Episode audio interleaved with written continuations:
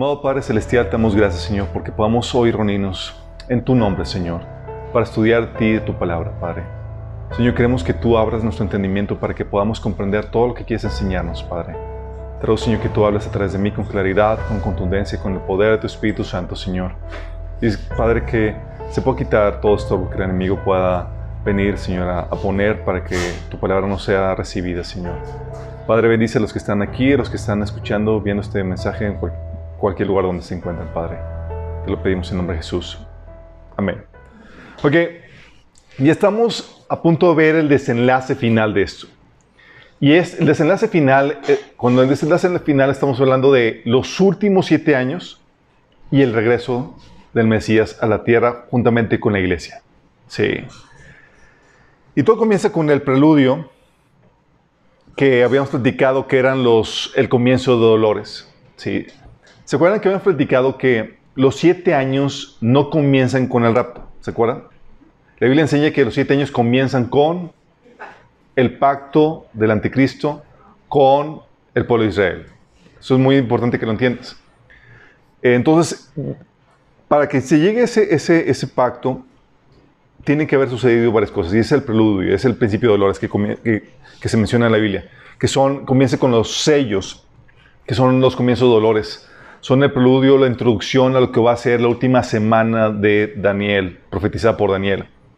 Para muchos, de hecho, no si sepan o han escuchado comentarios, los jinetes del Apocalipsis no son propiamente el juicio de Dios, sino que solo el principio de dolores que viene sobre la humanidad. Pues para algunos estudiosos, estas guerras, crisis y pestes son planeadas y dirigidas por los gru- grupos secretos satánicos en el poder para formar, para impulsar su agenda de, de formar gobierno mundial y colocar al falso Cristo en el poder. Y no me extrañaría que así fuera.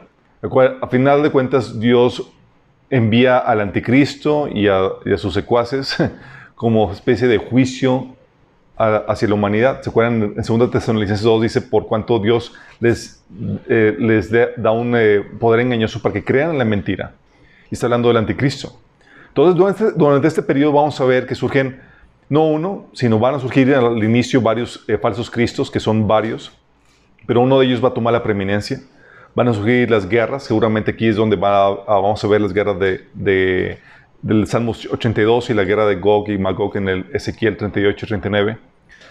Vamos a, aquí se va a ver la, la crisis económica eh, terrible que, que va a surgir con hambre, eh, epidemias y mortandad, que son los sellos de, eh, que se mencionan en Apocalipsis capítulo 6 y también la persecución y martirio de los creyentes.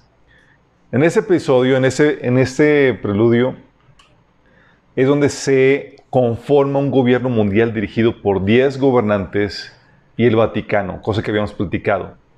Daniel 7, el 23 al 24 habla de esto, y esto ya lo estudiamos hace dos sesiones. Dice, después me dijo, esta cuarta bestia es la cuarta potencia mundial que gobernará la tierra. Será diferente a todas las demás. Estamos hablando de esta potencia mundial que va a gobernar. Devorará al mundo entero pisoteando y aplastando todo lo que se encuentra a su paso. Sus diez cuernos son diez reyes que gobernarán ese imperio. Entonces es un gobierno mundial con diez reyes al inicio. El Vaticano también habíamos visto que se posiciona como líder o cabeza espiritual de este imperio. Logra unir a todas las religiones bajo su liderazgo dentro del movimiento ecuménico que ya está en marcha. Apocalipsis 17, del 3 al 5, dice, vi a una mujer montada en una bestia escarlata. Esta bestia escarlata habíamos platicado que es este próximo imperio mundial, este gobierno mundial. La bestia estaba cubierta de nombres blasfemos contra Dios y tenía siete cabezas y diez cuernos, los diez reyes que son, representan los cuernos. La mujer estaba vestida de púrpura escarlata y adornada con oro, piedras preciosas y perlas. Tenía en la mano una copa de oro llena de abominaciones y la inmundicia de sus adulterios. En la frente llevaba un- nombre misterioso, la Gran Babilonia, madre de las prostitutas y de las abominables idolatrías de la tierra. Aquí está hablando que es la madre, que, se posiciona como la ama y señora de todo eh, culto pagano, idólatra y demás. Y es lo que hemos estado platicando que sucede, que está sucediendo ahorita con el movimiento ecuménico. Ya no están buscando convertir a la gente al catolicismo o al cristianismo, sino que es ahí donde estás, tú hinduista, tú budista, ahí te dejamos, nada más acepta esta unidad que está fomentando el Papa. ¿sí? Ah, también en este periodo, en este preludio, con este, bajo este gobierno mundial se desata la persecución contra los verdaderos creyentes y esta persecución se vuelve global, que es el quinto sello, ¿se acuerdan? Dice Apocalipsis 6 del 9 al 11. Cuando el Cordero rompió el quinto sello, vi debajo del altar las almas de todos los que habían muerto como mártires por causa de la palabra de Dios y por, haber sido fieles en su testimonio. Ellos clamaban al Señor y decían, Oh Señor soberano, santo y verdadero, ¿hasta cuándo, cuánto tiempo hasta que juzgues a la gente del mundo y tomes venganza de nuestra sangre por lo que nos han hecho? Entonces a cada uno de ellos se le dio una túnica blanca y se les dio, se les dijo que descansaran un poco más hasta que se completara el número de sus hermanos, los consiervos de Jesús que se unirían a ellos después de morir como mártires. Entonces va a ser, aunque va a englobar a todas las religiones, va a ser adversa a los verdaderos seguidores de Cristo, los que, cuáles son los que se mantienen fieles al testimonio de la palabra de Dios. Quiere ser crucial eso, eso distinguir entre un verdadero y un falso creyente. ¿sí? Los cristianoides, los tibiones y demás no van a ser perseguidos, los que son fieles, que van a ser catalogados como, como fundamentalistas, como homofóbicos, como lo peor de la sociedad. ¿sí? Ah, de hecho, eh, en el pasaje que te leí dice que eran muertos como mártires por causa de la palabra de Dios y por haber sido fieles en su testimonio. Fíjate la, importancia de la fidelidad del testimonio. Entonces, si te toca vivir ese tiempo y te están persiguiendo por ser fiel, sabes que vas por buen camino. Aún ahora, ¿sí? El anticristo entonces, dentro de este preludio, dentro de esta preparación, logra su ascenso al poder derrotando tres de los diez reyes de este futuro gobierno mundial. Daniel 7:24 dice, los diez cuernos son diez reyes que saldrán de este reino. Otro rey le sucederá, distinto a los anteriores, el cual derrocará a tres reyes.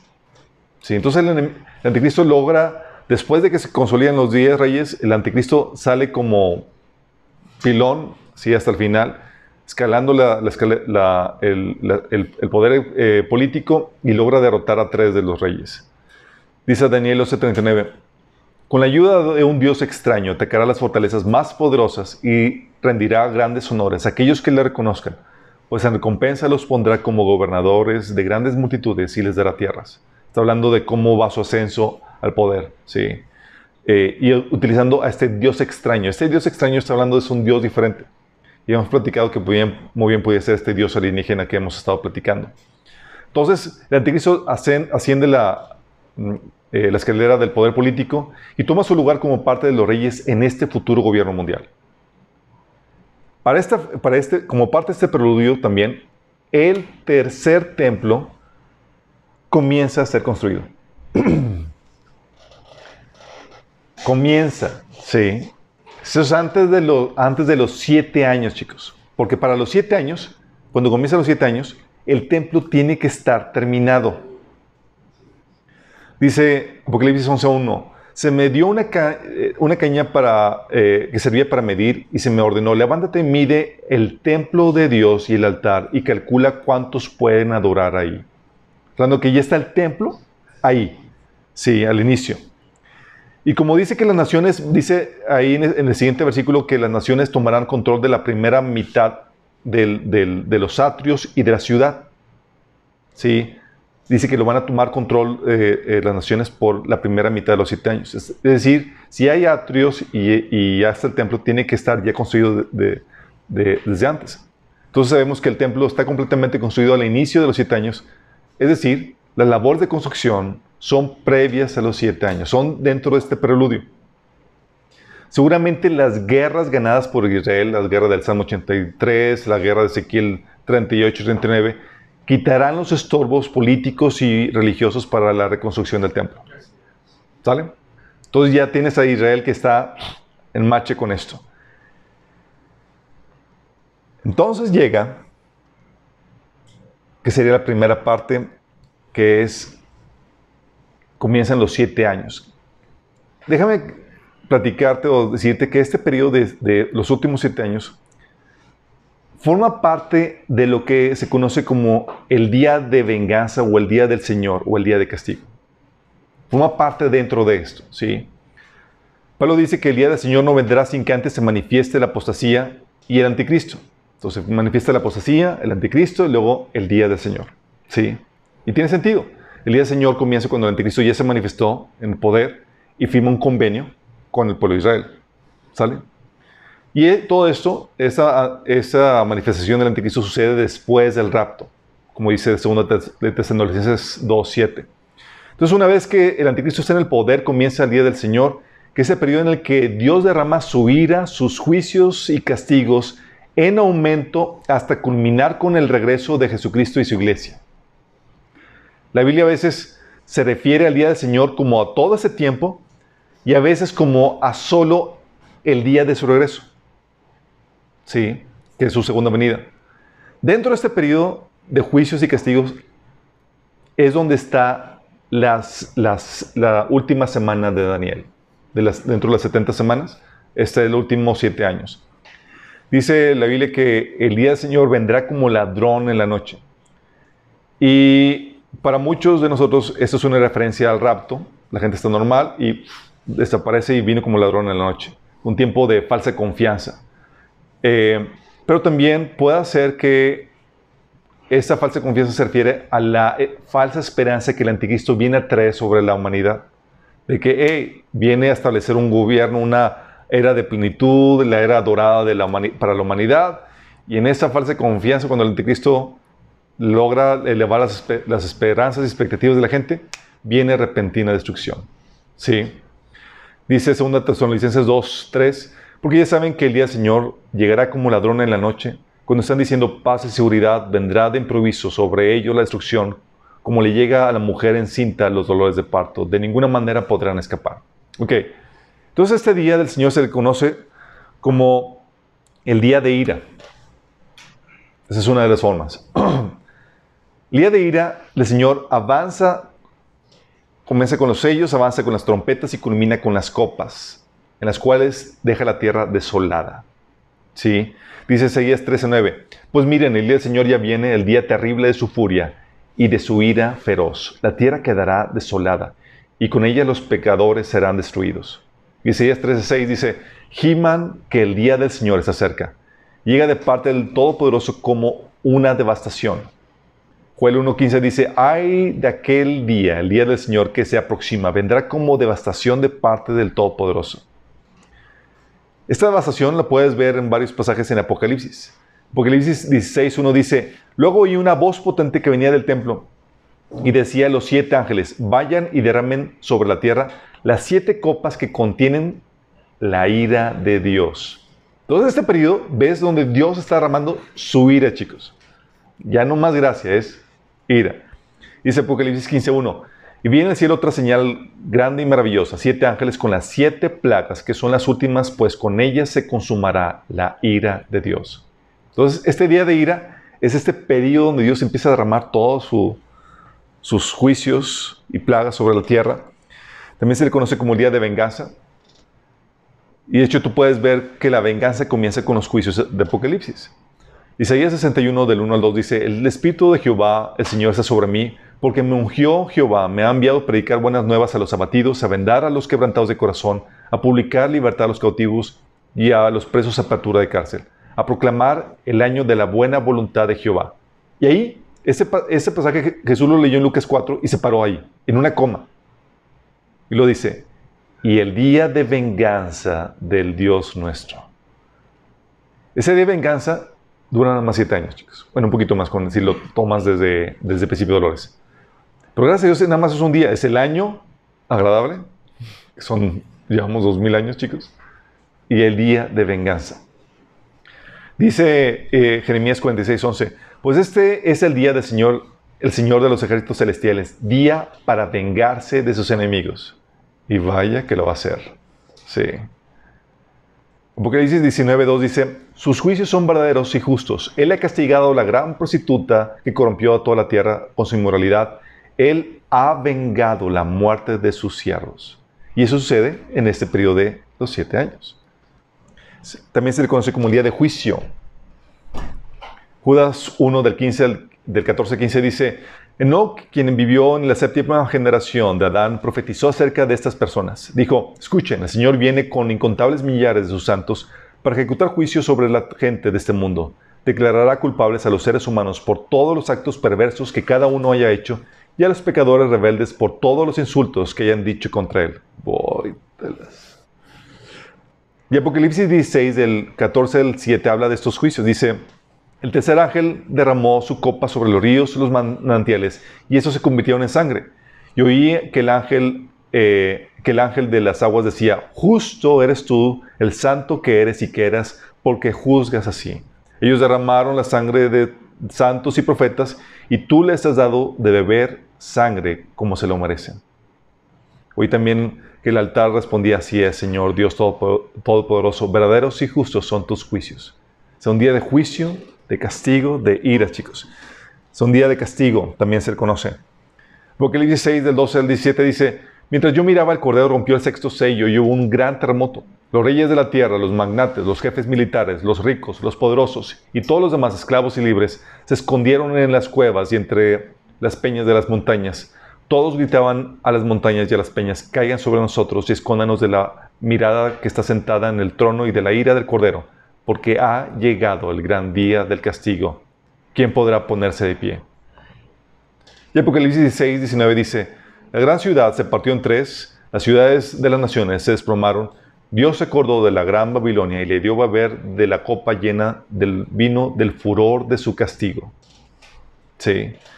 Apocalipsis 17, 1 dice, uno de los siete ángeles que tenía las siete copas se me acercó y me dijo, ven y te mostraré el castigo de la gran prostituta que está sentada sobre muchas aguas. Entonces, se le conoce de varias formas, día de ira, día de venganza, día de castigo, día de juicio, que son este, y van de forma en aumento hasta que culmina con la peor matanza de la historia, chicos. Y eso lo vamos a ver en la próxima sesión. Sí, va a estar, la próxima estudio va a estar lleno de, testosterona, chicos. Sí, va a ser sanguinario. Yo no vengo. Supera cualquier expectativa de película de épica y demás.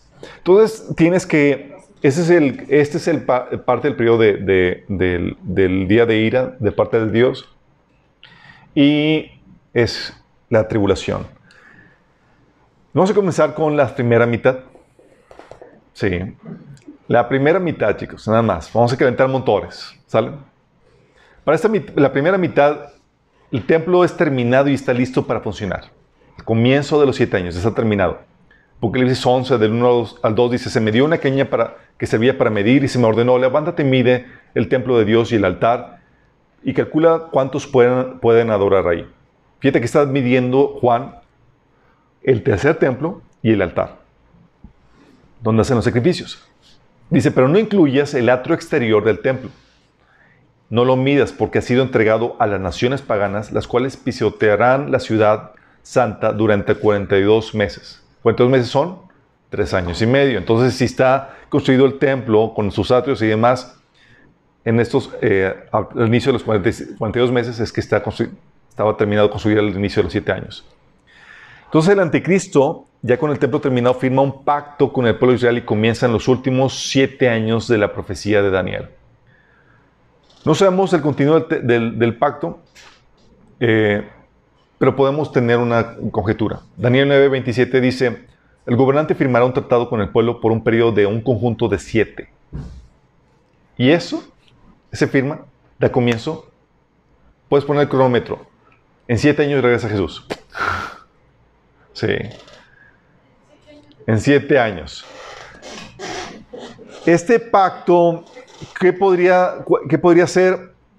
Eh, pues obviamente uno puede especular de eh, por qué, cuál es la razón. Eh, seguramente a la conformación de un gobierno mundial, Israel se veía entre la espalda y la pared donde, oye, una cosa es derrotar a una nación y otra cosa es derrotar a todas las naciones que se vienen contra tuya. Sí, entonces mejor, flojito y comprando, firmamos tratado de paz y aparte este líder se ve carismático y se ve que, es, que está apoyando nuestra agenda del tercer templo. Isaías 28, del 14 al 19 dice, Por tanto, escuchen este mensaje del Señor, ustedes gobernantes burlones de Jerusalén. Se jactan diciendo, hemos hecho un, un trato para burlar la muerte y hemos llegado a un acuerdo para evitar la tumba. La destrucción que se aproxima nunca podrá tocarnos porque nos hemos edificado un fuerte refugio hecho de mentiras y engaños. Aquí está hablando como si querían escapar del riesgo de muerte, a pesar de que Dios los haya rescatado de las guerras, batallas anteriores. Si tú lees la historia de los reyes en la, Biblia, tú ves que Dios rescataba al pueblo de Israel una y otra vez y luego flaqueaba la fe y se iban a buscar ayuda de Siria o de Egipto y Dios, ¿qué pasó? Sí, bueno, así parece que vuelve a suceder otra vez. Entonces estaban, dice, hemos hecho un tratado para burlar la muerte, hemos llegado a un acuerdo para evitar la tumba. La destrucción que se aproxima nunca podrá tocarnos porque nos hemos edificado un fuerte refugio hecho de mentiras y engaños. Por lo tanto, esto dice el Señor soberano. Miren, pongo una piedra de cimiento en Jerusalén, una piedra sólida y probada. Es una piedra es una preciosa piedra principal sobre la cual se puede construir con seguridad. El que crea jamás será sacudido. Los probaré con la cuerda de medir de la justicia y con la plomada de la rectitud, puesto que su refugio está construido de mentiras, un granizo los echará, lo echará abajo. Puesto que está hecho de engaños, una inundación los arrasará. Anularé el trato que ustedes hicieron para burlar la muerte y revocaré su acuerdo para evitar la tumba. Cuando el terrible enemigo arrase la tierra, ustedes serán pisoteados. Una y otra vez vendrá esa inundación mañana tras mañana, día y noche, hasta que arrase con todos ustedes. O sea, Dios diciendo, hiciste el tratado con el personaje equivocado, va a venir destrucción. Dios como que advirtiendo de lo que se avecinaba. Entonces se firma el tratado. Eh, la ciudad y el atrio del templo son entregados a los gentiles, como habíamos leído. Seguramente también como parte de este, este tratado, ¿sí? Tal vez como parte de la negociación con los judíos, cedieron el control de la ciudad de Jerusalén a este gobierno mundial dirigido por estos siete gobernantes y el anticristo, y a cambio ellos obtuvieron el permiso para operar el templo con los sacrificios sin ninguna problemática, con toda libertad. Si suena que va por ahí. Digo, oye, hagamos este, ese trato, te dejamos a que operes el templo, que es lo que quieren los judíos, pero nosotros tomamos control de la ciudad. Va a ser una ciudad internacional de este futuro gobierno mundial. Sí. Um, tal vez o tal vez se dan al anticristo control de la ciudad creyendo que era el Mesías prometido. Y si hizo campaña a favor del templo, definitivamente será aceptado con los brazos abiertos por los líderes judíos. Sí. Entonces comienzan este tratado con el pueblo de Israel. Da comienzo a los siete años. Y al inicio parece que todo va a ser maravilloso. Típico matrimonio al inicio. ¿Sí les ha tocado?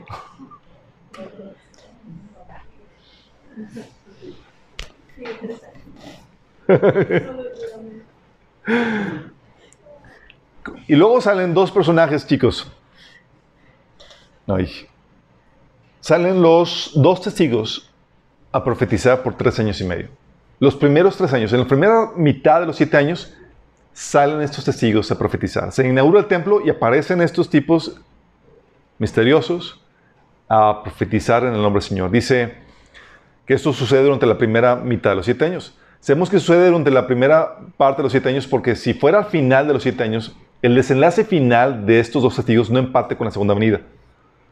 Porque al final de esto, de, el desenlace final de estos dos testigos es que por tres días son exhibidos y, y luego sucede la resurrección y el ascenso y gente celebrando su muerte y luego mueren siete mil personas, lo cual no concuerda. Cuando ven al final de los siete años, venimos a la iglesia y arrasamos con todo, no da cabida para que esto se acomode así. Entonces tiene que ser en la primera mitad de los siete años. Entonces, eh, el poder de estos testigos van a profetizar y van a tener poder para llamar al mundo al arrepentimiento. Y al parecer con sus poderes que, que el Señor les da, van a poder resguardar al templo también. Porque el libro 11 del 13 al 6 dice, Mientras tanto, yo daré poder a mis dos testigos, y ellos se vestirán de tela áspera y profetizarán durante esos 1260 días. ¿Cuánto es? Tres años y medio. Estos dos profetas son los dos olivos y los dos candelabros que están delante del Señor de toda la tierra. Si alguien trata de hacerles daño, sale fuego de sus bocas y consume sus enemigos. Fuerte, ¿no? Así debe morir cualquiera que intente hacerles daño. Ellos tienen el poder de cerrar los cielos para que no lleve durante el tiempo que profeticen. O sea, pueden traer sequía. También tiene el poder de convertir los ríos y los mares en sangre y azotar la tierra cuantas veces quieran con toda clase de plagas. ¿A quién, les, quién creen que pueden ser estos? ¿Quién podría ser? O sea, uno dice que traen, pueden traer sequía. ¿Quién trajo sequía en el Antiguo Testamento? Elías. Luego convertía los ríos y los mares en sangre. ¿Quién, quién hizo eso? Moisés. ¿Quién podría ser? Es posible que sea Elías. ¿Se acuerdan cómo partió Elías? Llegó un Uber celestial.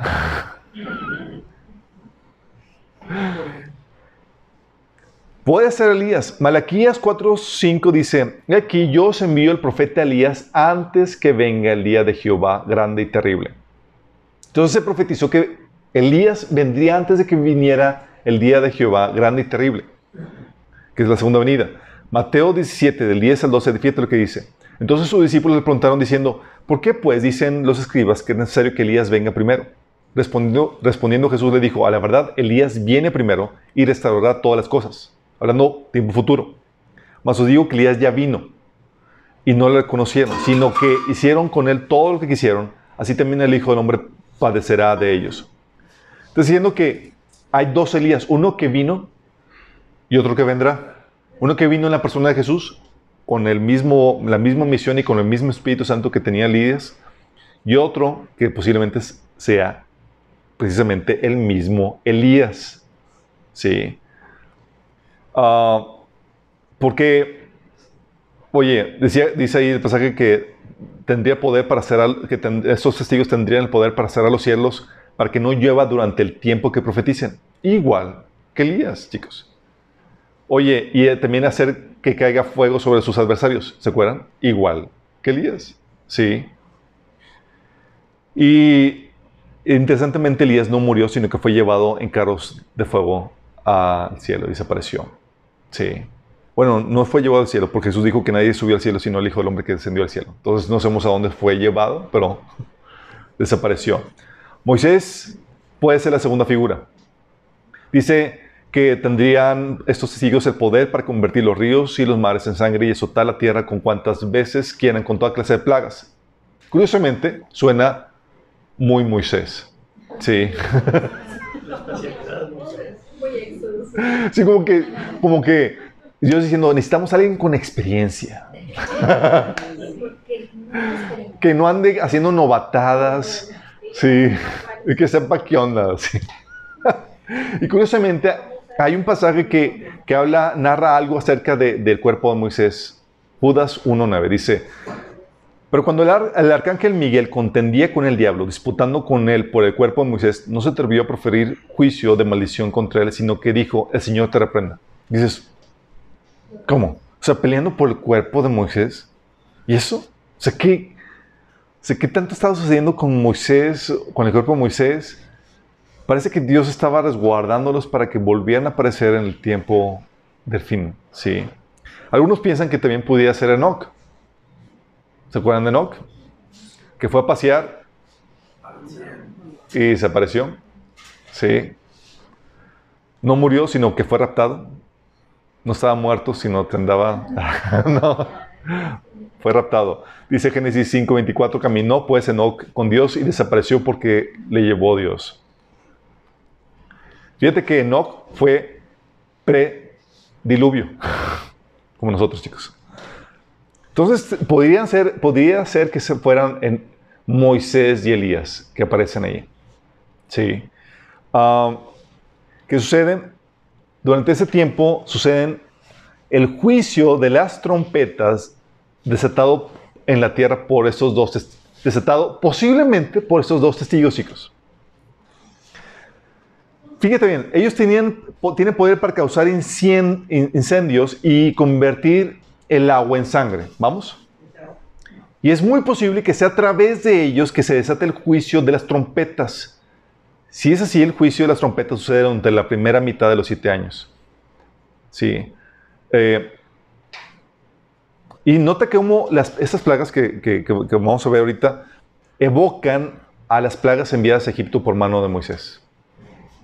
Sí. Las plagas. Primera trompeta. La vegetación se quemó.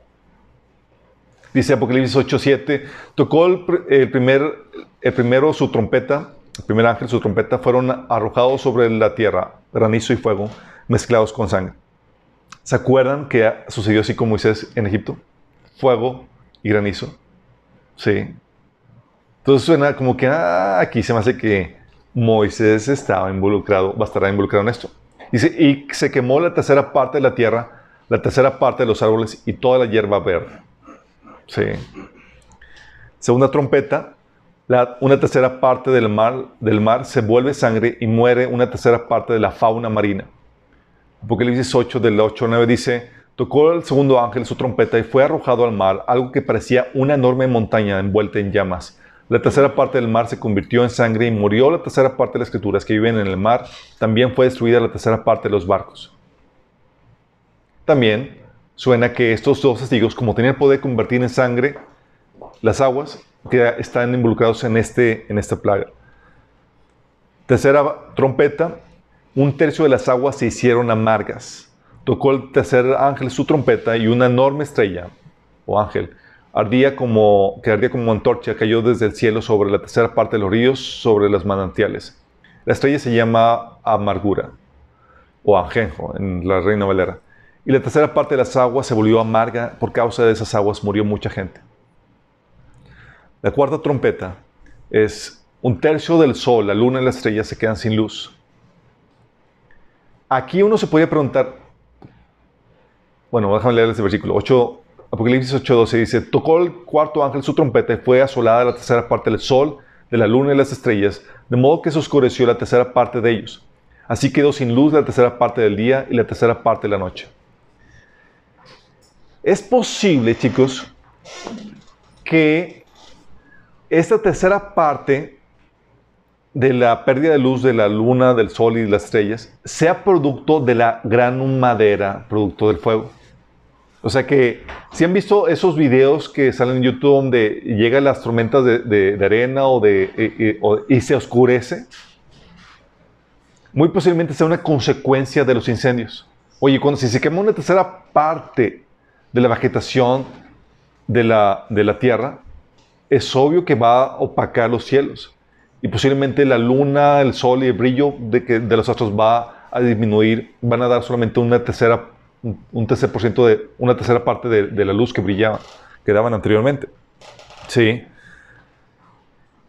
Entonces, sí, se van también viendo la, semejanza con, las plagas de Moisés. Oye, oscuridad, eh, están viendo sangre en las aguas, eh, fuego y, granizo.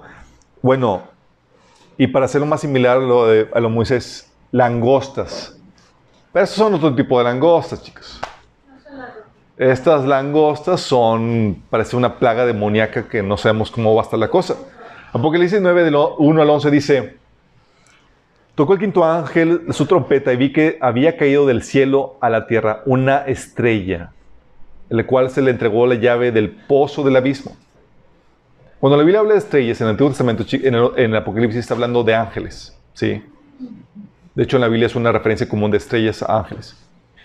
Lo abrió y del pozo subió una humadera como la del horno gigantesco y la humadera oscureció el sol y el aire. De la humadera descendieron langostas sobre la tierra y se les dio el poder como el que tienen escorpiones de la tierra. Y se les ordenó que no dañaran la hierba de la tierra, ni ninguna planta, ni ningún árbol, sino solo las personas que no, llevaba, no llevaran en la frente el sello de Dios se les dio permiso para matar, no se les dio permiso para matarlas a las personas, sino solo torturarlas durante cinco meses. Su tormento es como producto de, por la picadura de un escorpión. En aquellos días la gente buscará la muerte, pero no la encontrará. Desearán morir, pero la, la muerte huirá de ellos. El rey que los dirigía era el ángel del abismo, que en hebreo se llama Abadón y en griego Apolión. Entonces sabemos que es algo demoníaco y que se abre se le da la llave del abismo. Bueno, no sepas, podría ser parte de cumplimiento o se podría encaminar cumplimiento a esto el trabajo que se está haciendo con CERN. No si sepan qué es CERN. En Suiza hay un acelerador de partículas atómicas que eh, es enorme, subterráneo. Y lo que están haciendo, están, haciendo están colapsando las partículas para crear pequeños hoyos negros. A romper la fábrica de la, de la, materia que tenemos ahorita para poder abrir un, un uh, portal. Y los creadores de CERN dicen que ese portal podrán eh, eh, meter eh, o mandar cosas a través de ese portal o recibir algo de, a través de ese portal. Están trabajando en eso. Parece ciencia ficción, chicos, pero están trabajando en eso. Y muy bien pudiera ser que pudiera ser esta, este llave del abismo, esto, que abrieran algún portal y salieran cosas de por ahí. Y los científicos ahora están trabajando para eso, imagínate. Sí. Tienes también la sexta trompeta, que, donde una tercera parte de, de los hombres muere con guerra. ¿sí? Habla de que cuatro ángeles son atados y, habla de un ejército de 200 millones de personas, tanques de guerra. 200 millones de personas, chicos. Estás hablando de que un gran porcentaje de la población mundial se habrá enlistado en el gobierno para servir como militares. Y es entenderse si, si lo precedió una crisis económica, pues de qué, de qué chamba puedes obtener. En, en el ejército. Apocalipsis 9 del 18 al 19 dice, la tercera parte de la humanidad murió a causa de las tres plagas de fuego, humo y azufre que salían de la boca de los caballos. Y fíjate que eso suena a tanques, suena a...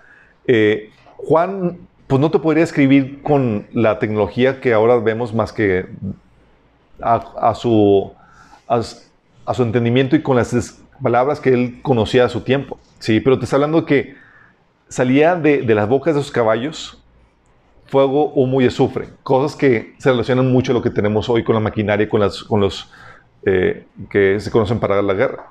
Dice, es que el poder de los caballos radicaba en su boca y en su cola, pues en sus colas, semejantes a serpientes, tenían cabezas con las que hacían daño. Sí. Apocalipsis 9:21 te habla de que, de que la gente ni con estas catástrofes se arrepentían, ni con esas plagas. ¿Sí? Hablando de gente cabezona. Dice Apocalipsis 9, 20, 21.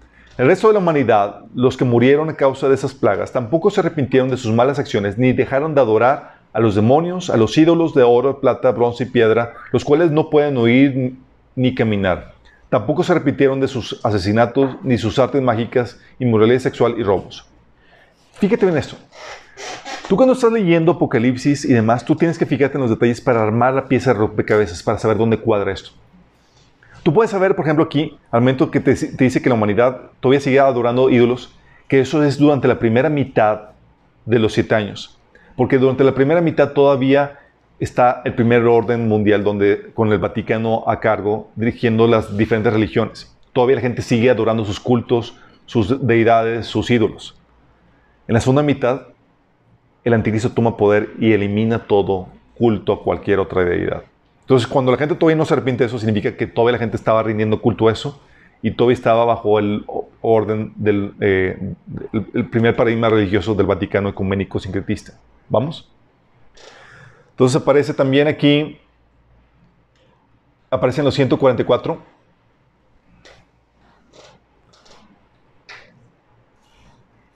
Los 144 testigos, digo, ¿sí les han compartido los testigos de que ellos son los 144 mil personas?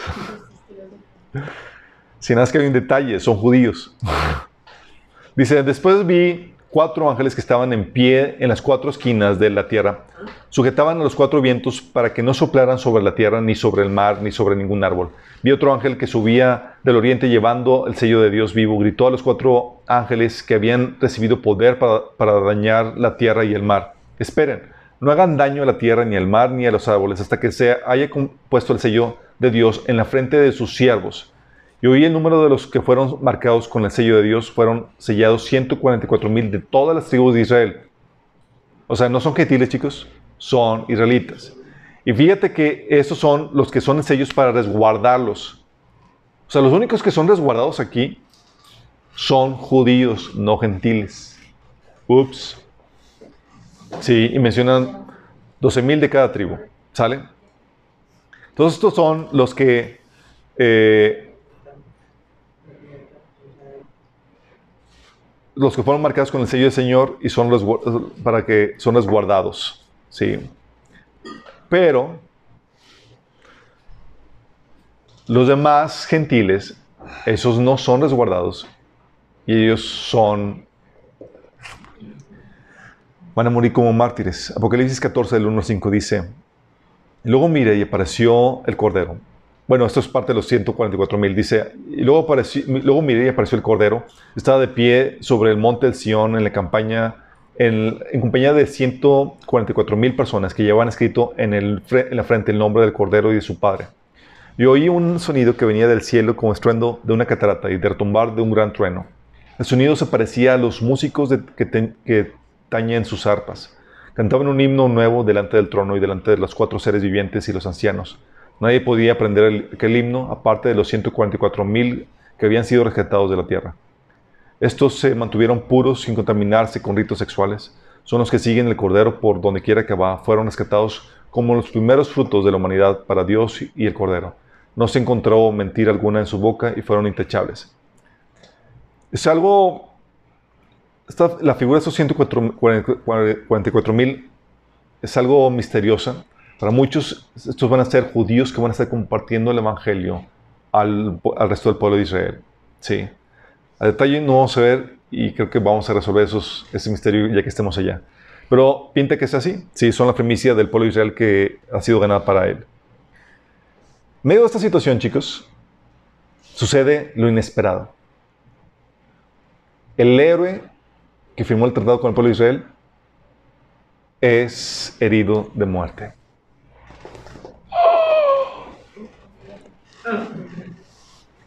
Zacarías 11, del 15 al 17, habla acerca de esta herida este, que va a tener este próximo gobierno, este gobernante mundial. Entonces el Señor me dijo, ve nuevamente a interpretar el papel de pastor irresponsable. Así ilustrarás que le daré a esta nación un pastor que no cuidará de las que están, muriendo, ni protegerá a las pequeñas, ni sanará las heridas, ni alimentará a las sanas. Al contrario, este pastor se comerá la carne de las ovejas más gordas y les arrancará las pezuñas. ¿Qué aflicción le espera a este pastor despreciable que abandona el rebaño? La espada le cortará su brazo y perforará su ojo derecho. Su brazo quedará inútil y su ojo derecho completamente ciego. Entonces habla de, este futuro líder mundial que va a fugir como pastor de Israel, que va a ser herido. Apocalipsis 13:3 dice, vi que una de las cabezas de la bestia parecía estar herida de muerte, pero la herida mortal sanó. Todo el mundo se maravilló de este milagro y dio la altada a la bestia. Imagínate ver ese... Sí. Y es entonces, con este milagro, que el anticristo se convierte en un superhombre. Sí. Resucitado o revivido por el dragón, que no es nada más y nada menos que el mismo Satanás, imagínate. Apocalipsis 13, del 13 a 4 dice, Vi que una de las cabezas de la bestia parecía estar herida de muerte, pero la herida mortal sanó. Todo el mundo se maravilló de este milagro y dio lealtad a la bestia. Adoraron al dragón por haberle dado semejante poder a la bestia y también adoraron a la bestia. Adoraron aquí a los dos. Al dragón, que lo revivió y lo convirtió en superhombre, y a la bestia. ¿Quién es tan grande como la bestia? exclamaban. ¿Quién puede luchar contra ella? ¡Qué grueso! O sea, de ser una persona moribundo a ser alguien aclamado como invencible. ¿Qué tipo de cosa habrá sucedido? Es algo que platicamos anteriormente. Es posible que sea un cambio de ADN que lo hace, que lo convierte literalmente en una bestia, sí, en algo que no es humano. Puede ser un cambio de ADN para convertirse en la simiente de la sirviente que habíamos platicado, ¿se acuerdan? O en el hijo del dragón o del hijo del diablo, quien le da tal poder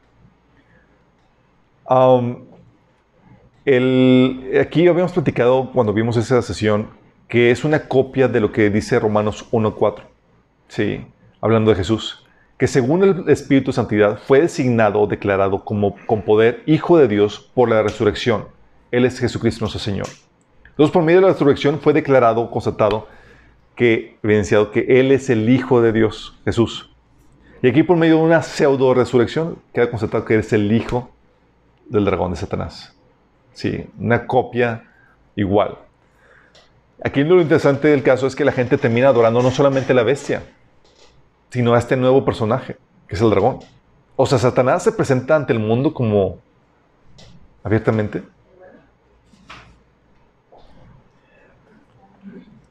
¿Será este el Dios eh, extraño o nuevo que estaba dirigiendo, eh, eh, con que, estaba apoyándolo en su carrera política?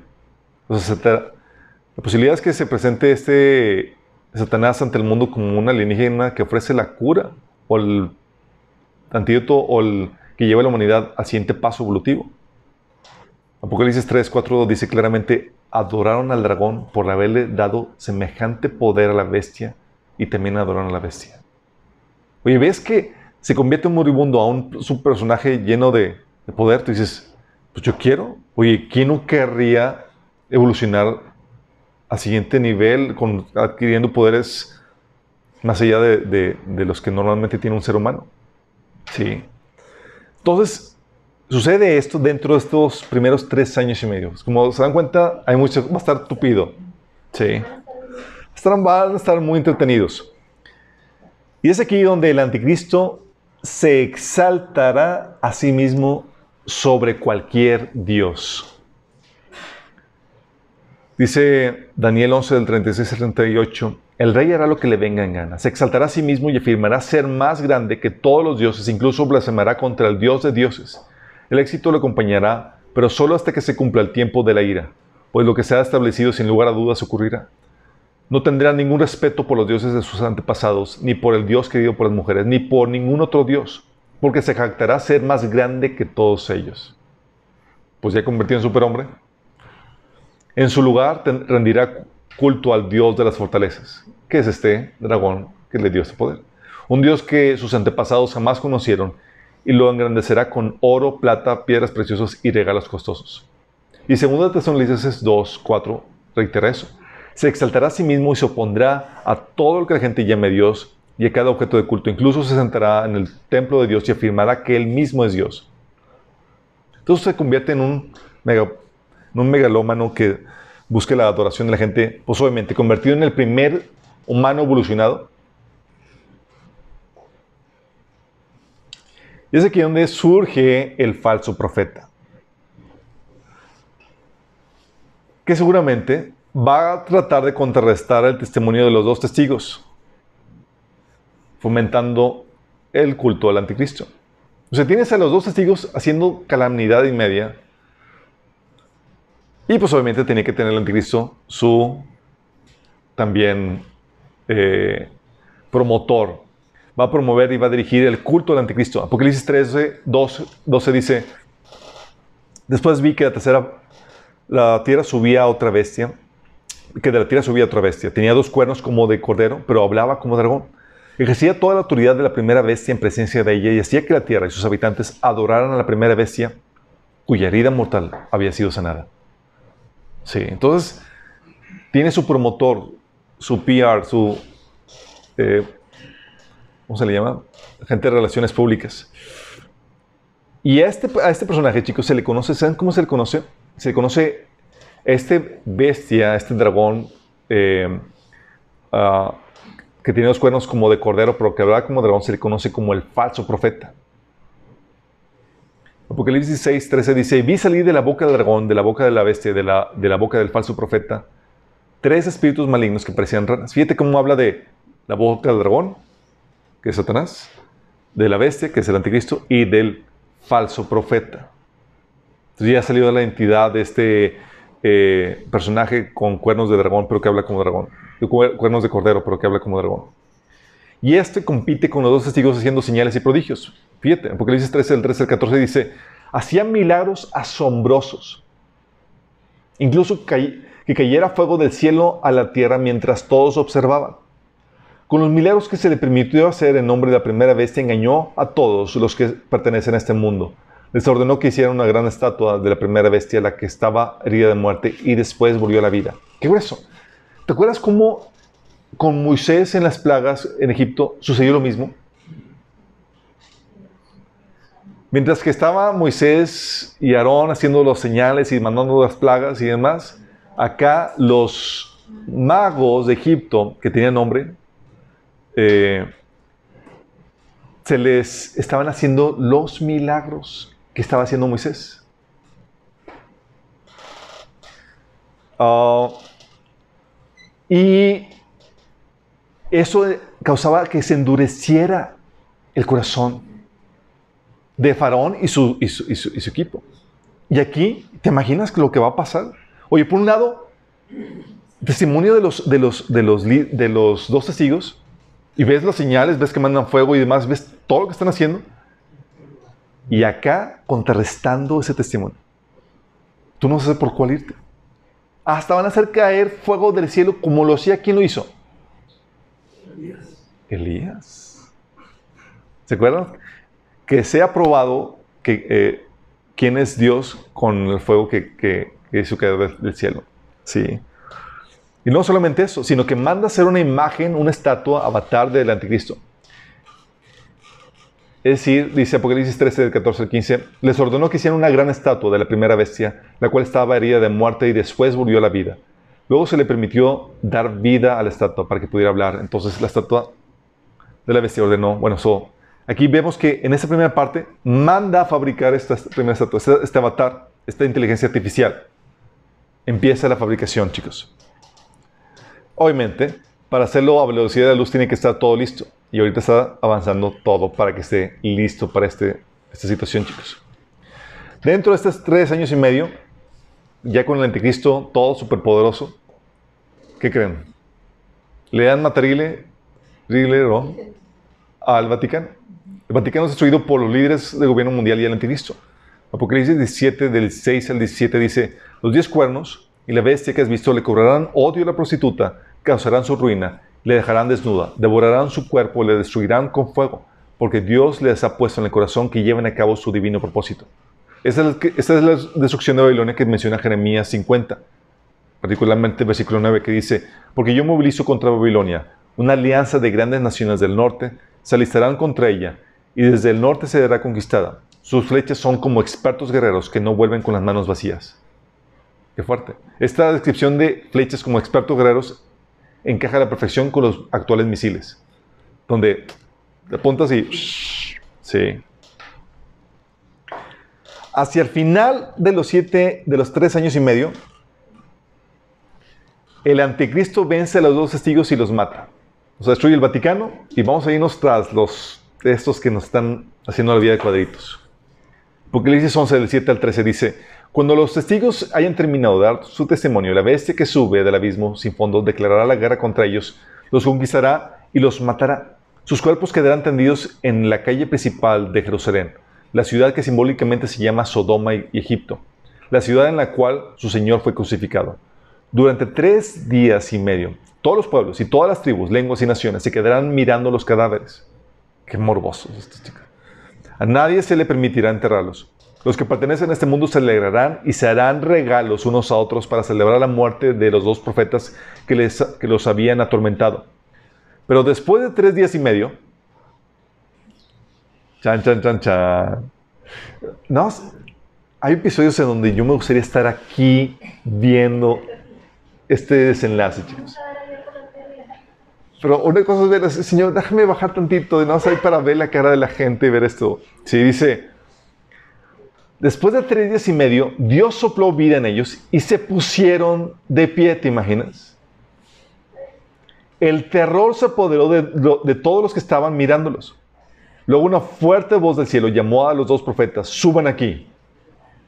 Entonces ellos subieron al cielo en una nube mientras sus enemigos los veían. En ese mismo momento hubo un gran terremoto que destruyó la décima parte de la ciudad.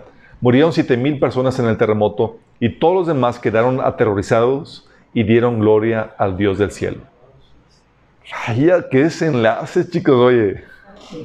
Esto de partir con broche de oro, después de tu, de, de, tu testimonio, está impresionante. Qué fuerte, ¿no? Bueno, como parte, en la Biblia hay muchas descripciones, chicos. No estoy siendo exhaustivo. Tú vas a encontrar partes de la Biblia donde te, te encuentras que da más detalles de este episodio. Por ejemplo, durante esta primera parte, eh, durante esta primera mitad del anticristo toma control de varios países, entre ellos Egipto. Fíjate lo que dice Isaías 19, del 4 al 10. entregaré a Egipto a un amo duro y cruel. ¿Quién es este amo duro y cruel? El anticristo. Un rey feroz los gobernará, dice el Señor, el Señor de los ejércitos celestiales. Las aguas del Nilo no subirán para inundar los campos. El lecho del río estará totalmente seco. ¿Quién crees que hizo esto? Los dos testigos que mandaban. Vas viendo cómo se va embonando todo.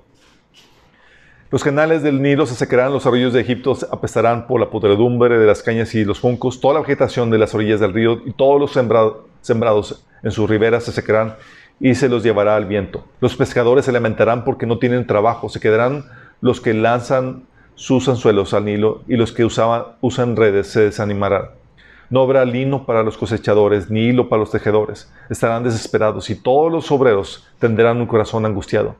Qué necios son los funcionarios de Suán. El mejor consejo que puede, el mejor consejo, consejo que puede dar al rey de Egipto es absurdo y equivocado. Se seguirán jactando de la sabiduría delante del faraón. Entonces aquí Egipto es azotado por el anticristo y las plagas derramadas durante el juicio de las trompetas o por esos testigos va a afectar a esto y te da una imagen de esto. Hasta aquí, chicos, es la mitad. Sí, estar intenso, ¿no?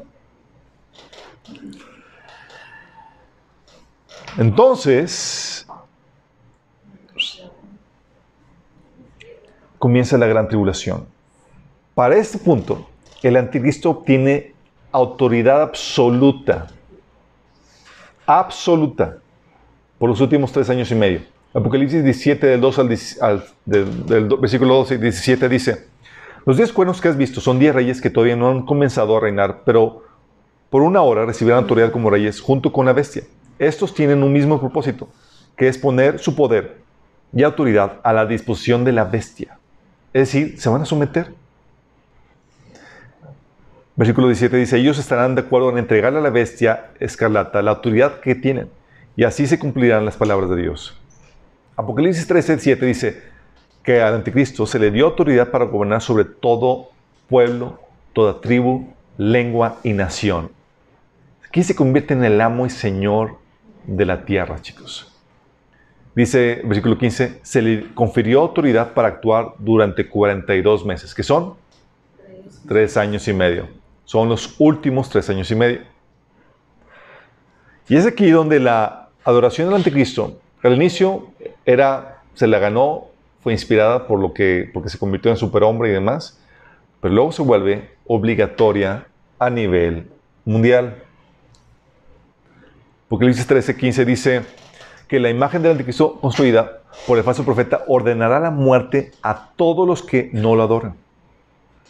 Dice el versículo 15, se le permitió infundir vida a la imagen de la primera bestia que, para que hablara y mandara matar a quienes no adoraran la imagen.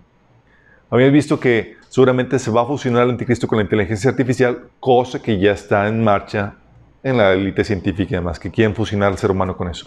Y este personaje va a ser el primero que logra hacerlo. El primero y el último. Entonces, para asegurar el culto del anticristo, simplemente la marca que se vuelve obligatoria, sin la cual no pueden comprar ni vender. Fíjate hasta cuándo se da la marca, chicos. Entonces, si tienes duda de que, oye, es que van a poner la vacuna, va a ser la marca del anticristo y bla, bla, no, no, no, no. O sea, fíjate hasta dónde y el contexto en el que se da. Dice Apocalipsis 13, del 16 al 17. Además exigió que a todos, pequeños, grandes, ricos y pobres, libres y esclavos, se les pusiera una marca en la mano derecha o en la frente y nadie puede comprar ni vender nada sin tener esa marca, que es el nombre de la bestia o bien el número que representa su nombre. Es una marca que, que da lealtad a este falso Mesías y, va a tener el, efecto de que no vas a poder comprar ni vender sin eso. Y en su posición con, como Dios va a hablar cosas contra Dios y contra su pueblo. Versículo 5 de Apocalipsis 13 dice, a la bestia se le permitió hablar con arrogancia y proferir blasfemias contra Dios. Daniel 7.8 dice, el cuerno pequeño parecía tener ojos humanos y una boca que profería insolencias. Daniel 11, el 36 al 37 dice, el rey hará lo que le venga en gana, se exaltará a sí mismo y afirmará ser más grande que todos los dioses, incluso blasfemará contra el Dios de dioses. Sí. No tendrá ningún respeto por los dioses de sus antepasados, ni por el Dios querido de las mujeres, ni por ningún otro Dios, porque se jactará de ser más grande que todos ellos.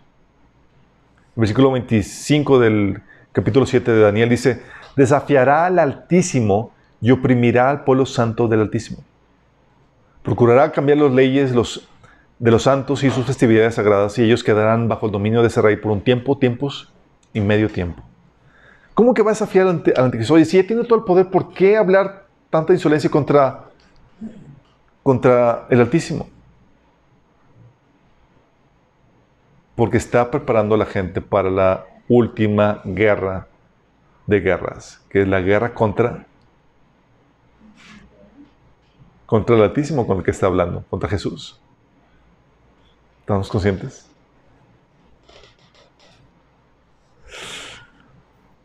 Entonces, con toda la autoridad, chicos, el anticristo pone fin a los sacrificios y a las ofrendas del templo y coloca su estatua, imagen o su avatar en el lugar santísimo.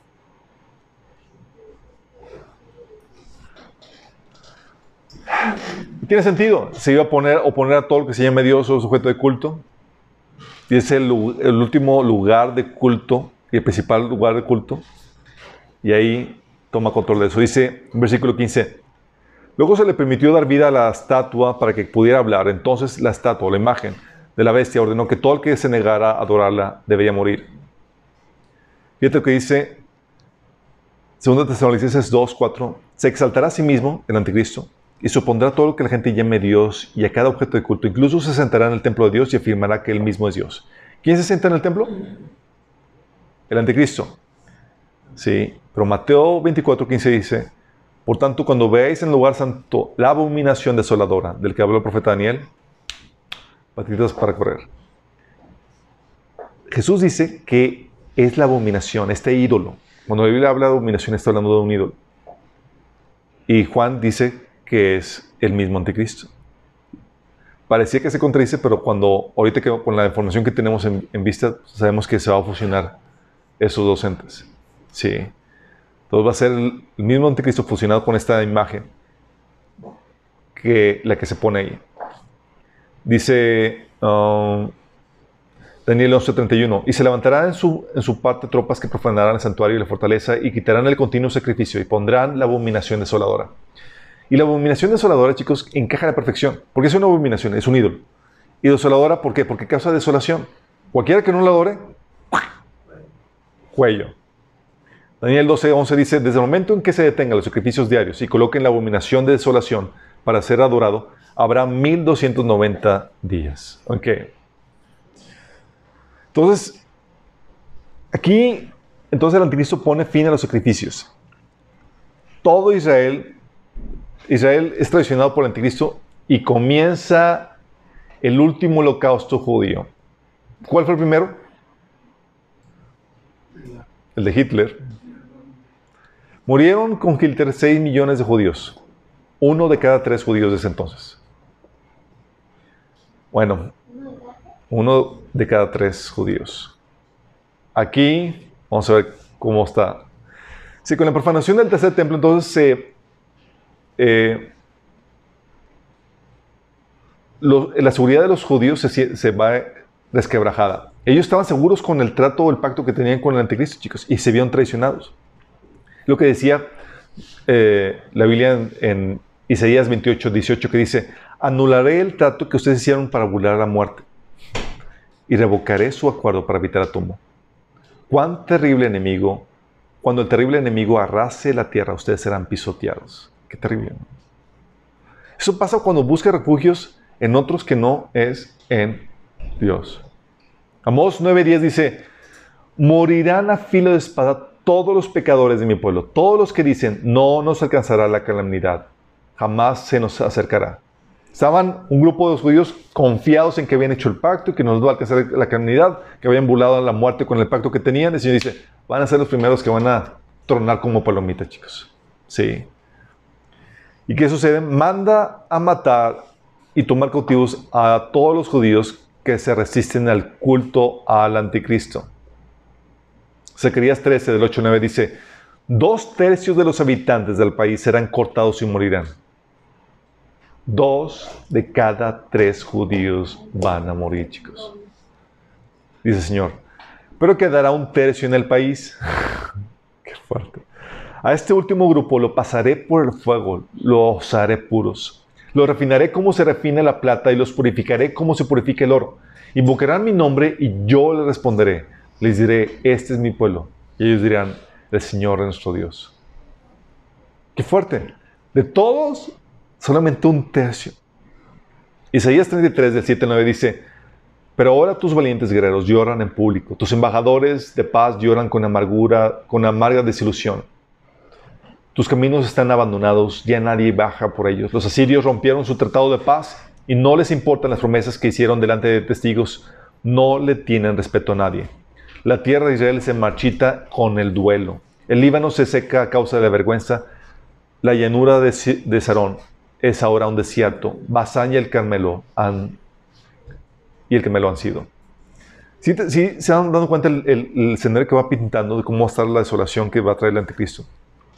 Zacarías 14 del 1 al 3 dice, Jerusalén, viene un día para el Señor cuando tus despojos serán repartidos en tus propias calles. Movilizaré a todas las naciones para que peleen contra ti. Te conquistarán, saquearán tus casas y violarán a tus mujeres. ¿Están viendo el, el escenario? La mitad de tus habitantes irá al exilio, pero el resto del pueblo se quedará contigo. Entonces saldrá el Señor y peleará contra aquellas naciones como cuando pelea en el día de batalla. Joel 3, del 1 al 3, habla de, a detalle también de este episodio. Dice que eh, Dios va a juzgar a, a, las naciones por hacerle daño a mi pueblo y a mi posición preciada, por dispersar a mi pueblo entre las naciones y por dividir mi tierra. Tiraron los dados para decidir quiénes de mi pueblo serían sus esclavos. Canjearon niños por prostitutas y vendieron niñas por tan solo suficiente vino para emborracharse. Suena bien macabro todo esto, ¿verdad? No por nada se le conoce como la gran tribulación, chicos. Sí. Algunos tratarán de salvar su vida volviéndose al anticristo. Daniel 11:13, 30 dice, sin embargo, descargará su enojo, el anticristo, contra el pueblo del pacto sagrado y premiará a los que abandonen el pacto. Sí. Daniel 11:32 al 35 dice que el anticristo capturará con adulaciones a quienes desobedecen el pacto. Sin embargo, el pueblo que conoce a su Dios se mantendrá fuerte y lo resistirá. Los líderes sabios instruirán a muchos, pero esos maestros morirán a fuego y espada, o los encarcelarán y les robarán. Durante estas persecuciones recibirán poca ayuda y pocos, y muchos de los que se unan a ellos no serán sinceros. Algunos de los sabios serán víctimas de la persecución. De esa manera que ellos se perfeccionarán, se limpiarán y se refinarán hasta que llegue el, el tiempo del fin, porque la hora señalada todavía está por venir. Entonces, Menciona que en Isaías 17, en Isaías 17 del 1 al 6 habla de que ciudades de Israel quedarán destruidas, chicos. Habla de varias ciudades que van a quedar destruidas. Sí. Ah, dice, sus ciudades más grandes quedarán como bosques desiertos, como la tierra que abandonaron los, los jebeos y los amorreos cuando llegaron los israelitas hace mucho tiempo. Estarán totalmente desoladas. ¿Por qué? Porque te has apartado del Dios que puede salvarte. Te has olvidado de la roca que puede esconderte. Isaías 17. Sí. Va a, va a quedar terrible. Y será el tiempo de mayor angustia en la tierra. Fíjate que son palabras mayores. Dice Mateo 25, 21, 24, 21, perdón. Habrá más angustia que en cualquier otro momento desde el principio del mundo y jamás habrá una angustia tan grande. Por eso se le llama la gran tribulación. Daniel 12.1 dice, en ese tiempo se levantará Miguel, el arcángel que hace guardia sobre tu nación. Entonces habrá un tiempo de angustia como no la hubo desde, desde que existen las naciones. Sin embargo, en ese momento, cada uno de tu pueblo que tiene su nombre escrito en el libro será rescatado. ¿Quiénes son estos que son rescatados? Los elegidos, chicos. ¿Sí? Jeremías 37 dice, en toda la historia nunca ha habido un tiempo de terror como este o sea, te lo vuelvo a repetir en varios pasajes. Si no entendiste en Daniel, Jeremías y en Mateo, chicos. Órale. En toda la tierra nunca ha habido un, tiempo de terror como este. Será un tiempo de angustia para mi pueblo Israel, pero al final será salvo. Fíjate cómo viene la angustia, pero con esperanza. pero al final será salvo. Daniel 12:7 dice, durará por un tiempo, tiempos y medio tiempo. Cuando finalmente termine el quebrantamiento del pueblo santo, todas estas cosas habrán sucedido. Entonces, una parte de los judíos, los que hicieron caso a la, advertencia de Jesús, encuentran un refugio temporal en el desierto. ¿Sí? Jesús dio la advertencia, Mateo 25, del 14 al 21, es 24. Sí, 24. Dice, entonces los que estén en Judea huyen a las colinas. Los que estén en la azotea, no baje a la casa para empacar. La persona que esté en el campo no regrese ni para buscar un abrigo. Qué terribles serán esos días para las mujeres embarazadas y para las madres que mamantan. Lloren para que la huida no sea en invierno o en día de descanso. Pues habrá más angustia que en cualquier otro momento desde el principio del mundo y jamás habrá una angustia tan grande. Fíjate, ¿para quién va dirigido esto? Los que están en Judea. Y la señal de eso es cuando vean la abominación desoladora de la que, habló, habló, el profeta Daniel, esa es la señal. Oye, le pusieron, ¿qué haces? Huir. Sí, sabes que es tiempo de huir. Y es, es, habla Jesús de que es rápido, no vayas a empacar. No, dice, no bajes a la casa a empacar. Es, ¿Sabes que viste eso? Corre por tu vida. ¿Te ves el estrés? Así el Señor está diciendo, o sea, le está poniendo mucha emoción a esto. Apocalipsis 12, de 5 al 6, habla de esta huida. Dice, y la mujer huyó al desierto, a un lugar donde Dios la había preparado, para que ahí la sustentaran durante 1260 días.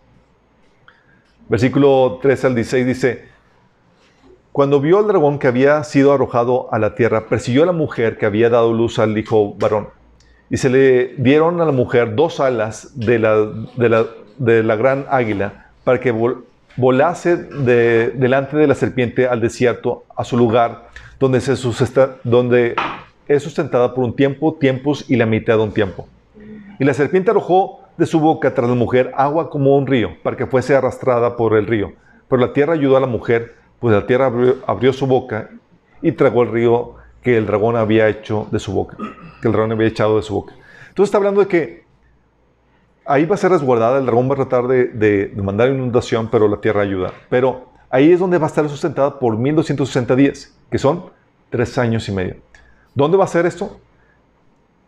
Eh, lo que se estima que va a ser en Petra.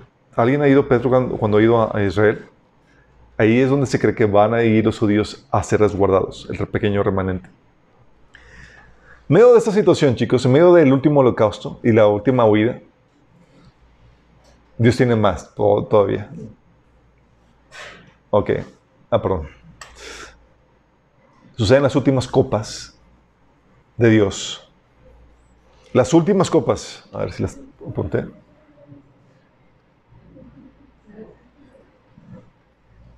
No, las últimas copas. Primera copa, una úlcera maligna y pestilente sobre los que tenían la marca de la bestia. Aquí puedes saber que es después de la segunda mitad, porque se pone la marca después, a partir de la segunda mitad de, los siete años de, la tribulación. ¿Sale? Dice, el primer ángel arrojó su copa sobre la tierra y toda la gente que tenía la marca de la bestia, que adoraba su imagen, le salió una llaga maligna y repugnante. Dice la otra versión, y apestosa. Sí, olía feo, imagínate. Es como que, ay, ya viene el de la marca. Sí, feo. Apocalipsis 16, 3 habla de la segunda copa. Dice, el segundo ángel derramó su copa sobre el mar y el mar se convirtió en sangre como de gente masacrada y murió todo ser viviente que había en el mar. ¿Te imaginas eso? O sea, todo el mar muerto y convertido en sangre. Apocalipsis 16, 4 dice, los ríos, dice, el tercer ángel derramó su copa sobre los ríos y mantiales y esto se convirtió en sangre. O sea, lo que quedaba, todo se convirtió en sangre. Versículo 8 dice, el cuarto ángel derramó su copa sobre el sol, el cual permitió quemar al fuego, eh, con fuego a la gente. O sea, el sol quemó a los hombres con ráfagas solares, chicos. Versículo 10 dice, el quinto ángel derramó su copa sobre el trono de la bestia y el reino de la bestia quedó sumido en la oscuridad. La gente se mordía la lengua de dolor. Las, las, llagas, el calor, sin clima, oscuridad, o sea, terrible. Y la gente piensa que en ese tiempo la gente va a estar comprando, viviendo y haciendo cosas como si nada. Y le va a venir la venida del Señor de sorpresa. Tú ves aquí alguna sorpresa, tú ves la gente viviendo normal.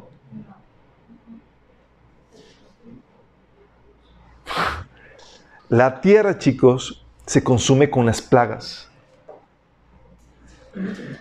Isaías 24, del 4 al 11, te habla una imagen de este episodio. Dice, escucha, la tierra está de duelo y se seca.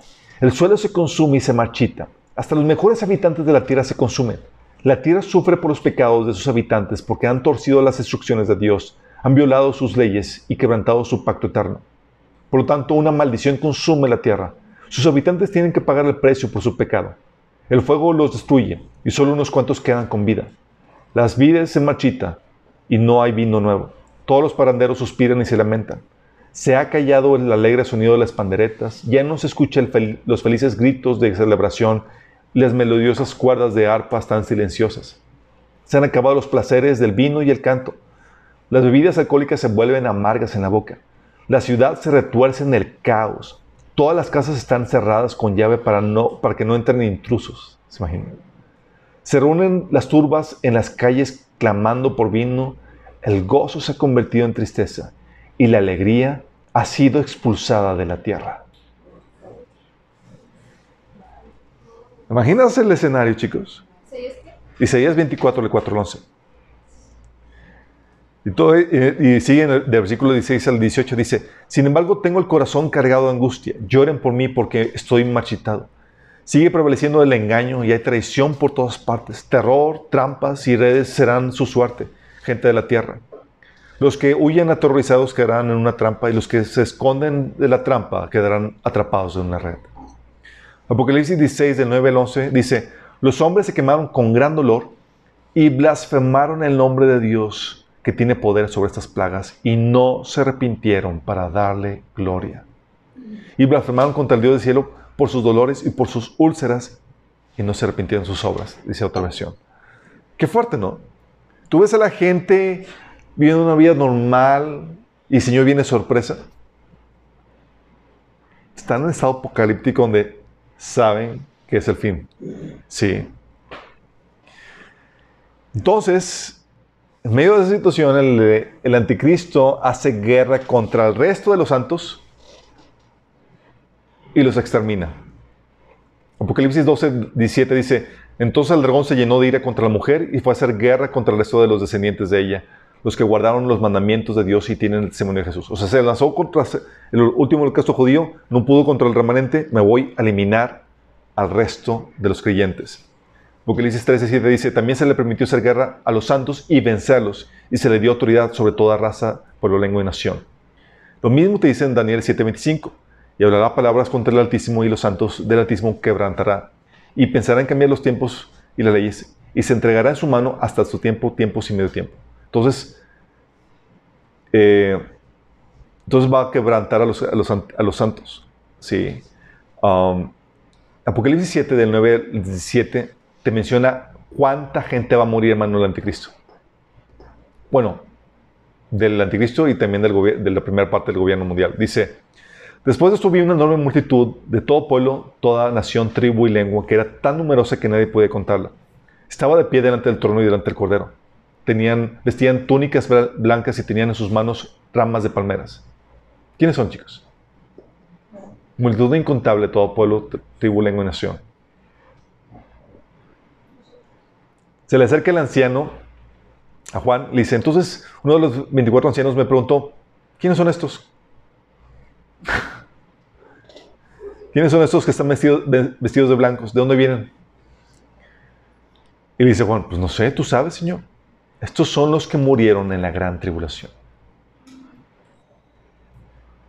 O sea, la muerte y la persecución de los santos va, comienza desde el principio de dolores y va en aumento hasta culminar con la persecución intensiva del anticristo. Dice, estos son los que murieron en la gran tribulación, han lavado y blanqueado sus ropas en la sangre del cordero. Nunca más tendrán hambre ni sed, nunca más les quemará el calor del sol. ¿Te das cuenta cómo menciona parte de las plagas? Apocalipsis. Sed, calor de sol, sí, las ráfagas solares, o sea, porque les tocó vivir eso, chicos. Esta es la parte de creyentes que se menciona en Cantar de Cantares 5 del 6 a 9. ¿Sabes que Cantar de Cantares también se toma, se lo toma como una alegoría de Cristo y la iglesia? Aunque tiene una aplicación a, la, vida de pareja. Dice, abrí yo a mi amado, pero mi amado se había ido, había ya pasado. Son los que se quedan, chicos.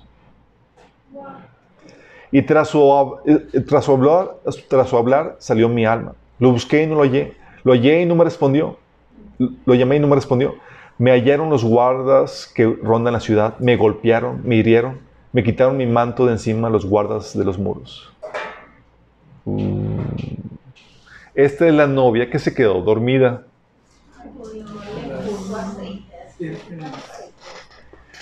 Sí, esa es la novia que se quedó. Hay en la parábola en Mateo 25 de las, vírgenes, las que se quedaron sin aceite. Las que se han quedado sin aceite, chicos, son los que comienzan bien. Con muchos nos ha tocado que comienzan bien la fe, pero realmente no había nacido de nuevo. Sí. El aceite es la permanencia en la fe, que es señal de un genuino nacimiento de nuevo. Sí. Porque ¿cuántos han conocido que comienzan bien, emocionados y demás, y claudica su amor, devoción para el Señor? Y lo que tienen, terminan teniendo es pura religión sin una relación. Sí. Entonces aquí elimina a los creyentes, chicos. Qué terrible. Entonces, ¿por quién va a venir el Señor si elimina a los creyentes? Pablo sabía que iba a haber gente viva. Israel aquí entonces se encuentra entre la espada y la pared y todo el pueblo se convierte a Cristo y clama a Jesús por salvación. Fíjate lo que dice, Isaías 31 del 6 a 7. Pueblo mío, aunque eres rebelde y perverso, ven, regresa al Señor. Yo sé que llegará el día glorioso cuando cada uno de ustedes desechará los ídolos de oro y las imágenes de plata que han hecho sus manos pecadoras. El Señor todavía les da un llamado. ¡Hey! Son cabezones, pero vengan. Y eso también aplica para ti. ¿Eres cabezón? Ven. Isaías 17, del 7 al 8 dice, entonces por fin el pueblo buscará a su Creador y volverá los ojos al Santo de Israel. Y no buscarán ayuda de los sus ídolos, ni dirán culto a lo que hicieron con sus propias manos. Nunca más se inclinarán ante los postes dedicados a la diosa Cera, ni rendirán culto a los santuarios paganos que construyeron. O sea, 5.15 dice, entonces regresaré a mi lugar hasta que, hayan hasta que reconozcan su culpa y se vuelvan a mí, pues tan pronto lleguen las dificultades, me buscarán de todo corazón. ¿Qué? Yo que entiendas eso. El propósito de la gran tribulación, ¿sabes cuál es? Salvar a Israel. Es ponerlos en una situación de crisis tan terrible, donde ya no hay salida y no les queda más que reconocer que Jesús era el Mesías que ellos sabían eh, que debían haber aceptado. Hace dos mil años, algo tarde, pero por fin, sí. Y es para llevar ese quebrantamiento. Y es lo que Dios hace con nosotros, chicos. ¿Sí? ¿No entiendes? Y tú, por las buenas, ándale.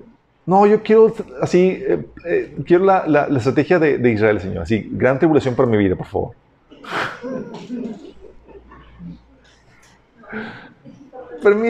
Dios permite así estas tribulaciones.